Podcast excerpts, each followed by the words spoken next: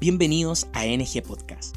Somos un equipo de pastores y hermanos amigos de distintas iglesias bautistas comprometidos con una causa en común, animar y capacitar al pueblo de Dios con el fin de alcanzar con el Evangelio de Jesús al mundo entero en nuestra generación.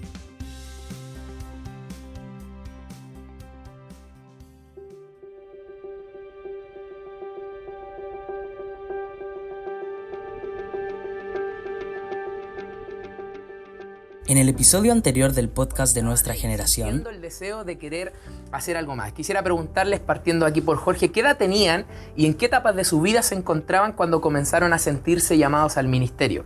Y entendí la necesidad de que yo también podía dejar mi vida, podía dejar eh, mis, mis anhelos, tomar mi cruz y seguirle.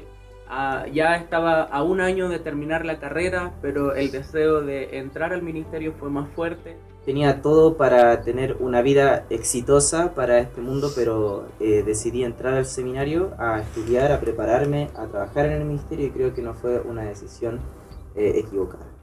El deseo de, de, servir a Dios fue más fuerte, me sentí absolutamente libre para poder servir a Dios. Y ese fue uno de los días más hermosos de mi vida. Amén. Amén. De mucho ánimo escuchar y sobre todo porque están, estuvieron todos en distintos escenarios de la vida y de que pueden estar también los que están escuchando este podcast. Ustedes estudiando en la universidad, quizás por terminar la carrera, Fabián saliendo de la etapa escolar para poder entrar a la, etapa universitaria y Mauricio ya casado, egresado, con un trabajo, con familia, hijos, pero aún así fueron obedientes al llamado y pudieron seguir avanzando en aquello.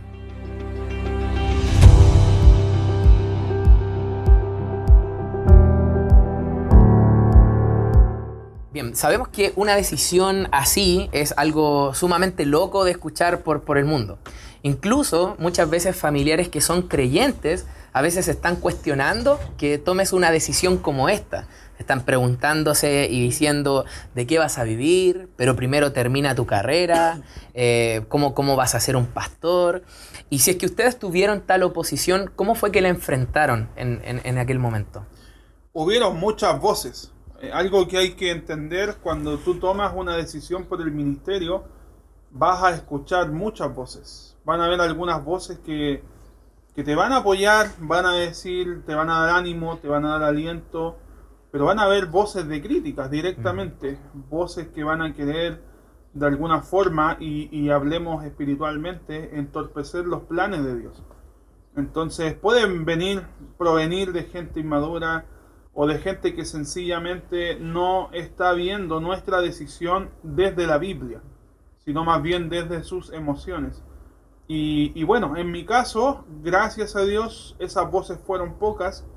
Eh, escuché, eh, preferí dar cabida a escuchar voces de, de apoyo, voces de otros hombres de fe que tomaron esa decisión y, y a quienes nunca les vi pasar hambre, a quienes nunca les vi tener eh, mayores problemas o dificultades, como muchas veces nos pueden decir, y en quienes vi como que Dios siempre se mantuvo fiel y les proveyó.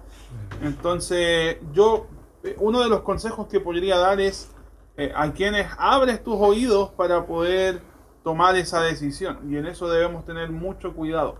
Pueden provenir incluso voces de nuestras propias familias, pero pienso que la voz de Dios debe ser la principal. Y en eso debemos confiar, creer. Y bueno, si les contara todas las cosas, yo siempre digo cosas locas, extrañas, pero sí ocurrieron. Eh, y cuando yo tomé esa decisión, quizás el primer año pudo haber sido un poquito complejo por el tema de la transición, pero fue el año en donde Dios más fiel se manifestó. Y bueno, Él es fiel siempre y, lo, será, lo seguirá siendo pero fue donde más mostró en mi vida, en ese mismo proceso donde muchos llaman lucha de fe, que realmente Él estaba de nuestro lado y agradezco mucho por eso, pero pienso que eso es uno de los cuidados que mayormente debemos tener.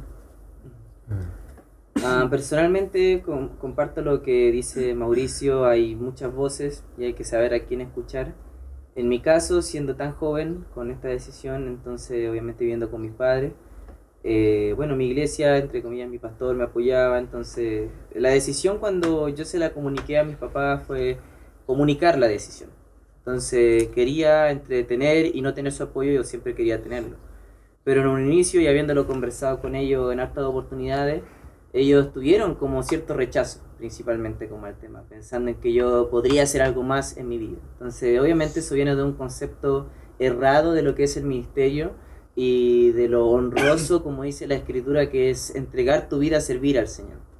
Entonces, eh, ellos tuvieron también eh, muchas experiencias en distintas iglesias y había muchas ocasiones que se veía al pastor como al que no le dio para hacer otra cosa. Eh, habían hijos de hermanos que decían, ya yo no voy a estudiar en el colegio porque yo voy a ser pastor a futuro. Y era todo lo contrario, porque en, entrando al seminario fue mucho estudio. Entonces, personalmente, ¿cómo afronté, si la pregunta es cómo afronté esa oposición? Esa noche recuerdo, una conversación con mi papá, no fue una conversación muy agradable. Eh, y esa noche recuerdo que debo haber orado hasta que dormí quizás. Tenía mucho, eh, no podía sentir una paz completa eh, de decir quizás si yo me estaba equivocando o no. Entonces recuerdo haber orado al Señor y que si esta era la decisión que Él quería, que me diera paz sin importar lo que...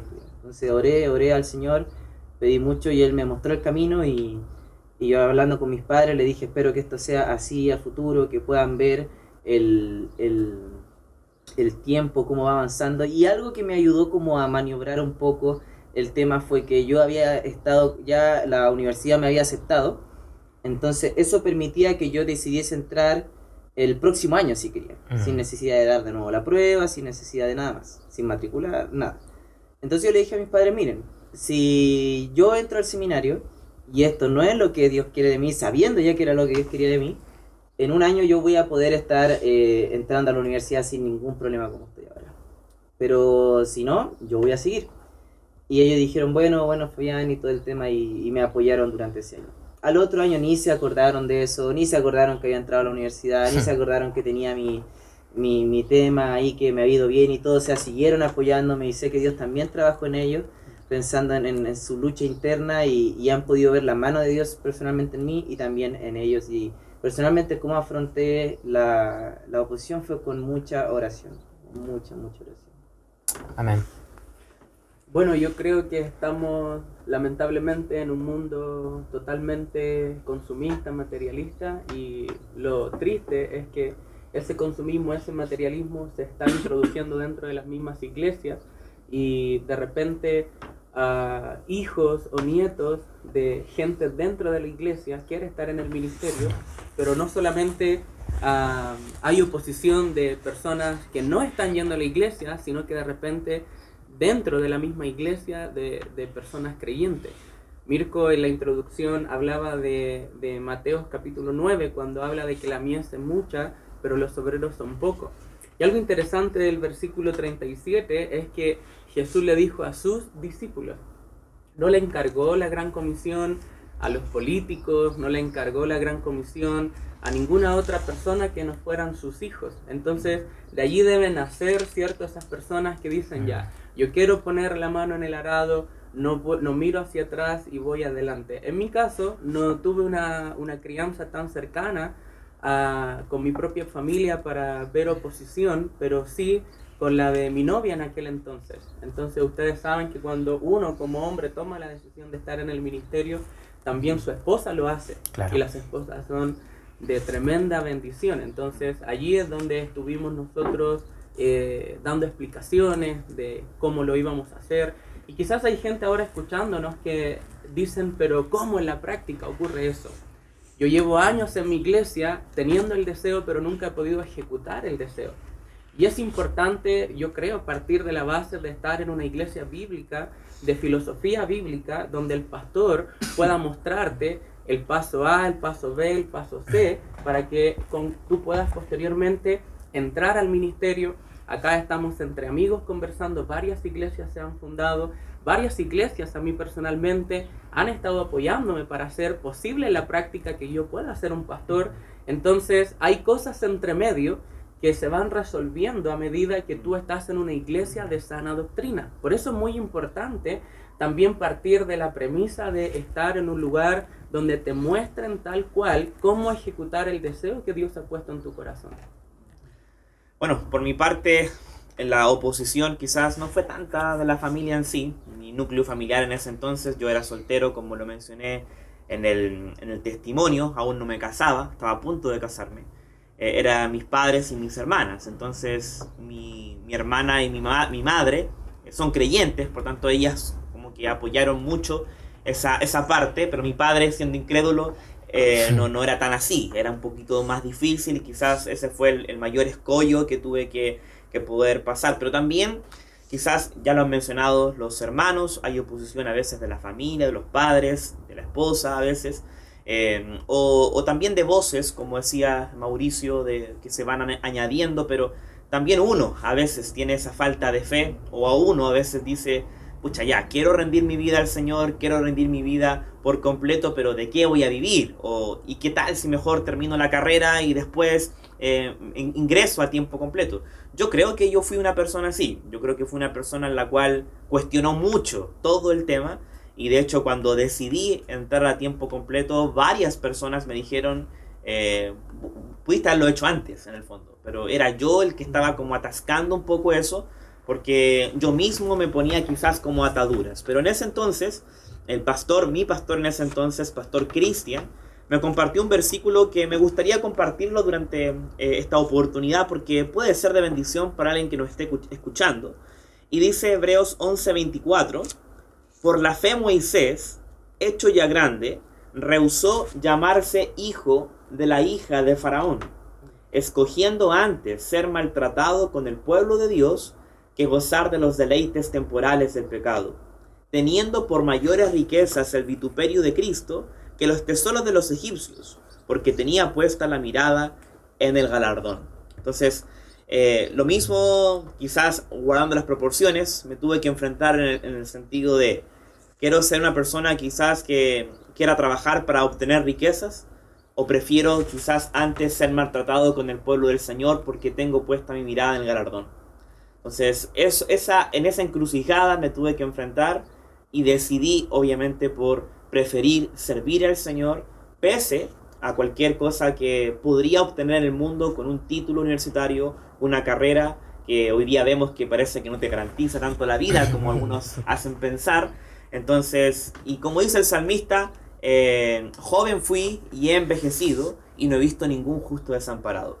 Entonces, cuando uno decide entrar a la obra del Señor, por más que hayan voces, como decía Mauricio, que nos pueden quizás atormentar, el Señor es fiel, el Señor es justo y es fiel el que lo prometió. Así es que eh, me enfrenté a eso, pero gracias al Señor pude vencerme a mí mismo en ese sentido y por la gracia del Señor pude avanzar en esa hermosa decisión. Y bueno, siempre yo creo van a haber dudas, cuestionamientos, Sí. va, va a haber oposición quizás en menor grado, en mayor grado, va a estar ahí, pero como decía Mauricio en, en su momento de responder, la voz que mayormente debemos escuchar es la voz de Dios. Amén. La voz de Dios, pasajes como los que cita Jorge. Yo también he tenido el privilegio de poder ver, eh, eh, quizás fui el último en dar el paso después de todos ustedes, en esta como carrera que se va dando un poco. Y, y- y fue de mucho ánimo ver que ustedes siendo jóvenes, en una etapa distinta, Dios jamás le- les desamparó, les cuidó, les proveyó, y así a nosotros hasta el día de hoy, ¿no? Entonces, eh, eh, es muy interesante. Estaba mucho pensando en, en- en mi jefa cuando estoy renunciando también a mi trabajo y me está diciendo, pero Mirko, viene, viene un bebé en camino, ve, estás, acabas de comprar tu casa y yo entre mí, cállate Satanás, estaba por, por decirle. Entonces, pero, pero recuerdo que le dije, Jime, podemos tener muchas cosas seguras, como este buen trabajo, y salir de acá y morir y no haber hecho nada interesante realmente con, con nuestra vida. Y creo que hacer este trabajo es como el, el- mejor trabajo que puede existir, sin duda. Y qué mejor que comenzar joven antes de que pasen los años y vengan los días malos, cuando ya quizás no tengamos en ellos contentamiento, ¿no? Y como decía Mauricio, ahora me, me acordé cuando él dijo que, para, aunque suene como raro, fue, la, fue quizás uno de los días más lindos que él tuvo cuando renunció a su trabajo. Me acuerdo que cuando yo fui a dejar mi carta de renuncia a la universidad, eh, después de vuelta al camino a casa me venía como casi llorando, no por tristeza, sino que por emoción, porque me saqué un peso de encima Mm. de saber que por fin puedo dedicar mi vida al Señor y fue como un alivio. Entonces Sí. quizás si alguien nos está escuchando y siente quizás como ese peso en el buen sentido de la palabra, y a lo mejor falta tomar, dejar eso a un lado, dejarlo al, al Señor y decir, en verdad aquí está mi vida, vas a sentir un gran alivio si es que lo haces, de verdad. Sumado a eso, disculpe, eh, pienso que, que es muy lamentable quizás entrar a la uni- a la universidad, a un instituto, eh, intentar terminar una carrera, pero más por voluntad de los padres, de la Sí. presión de la familia y no por deseo.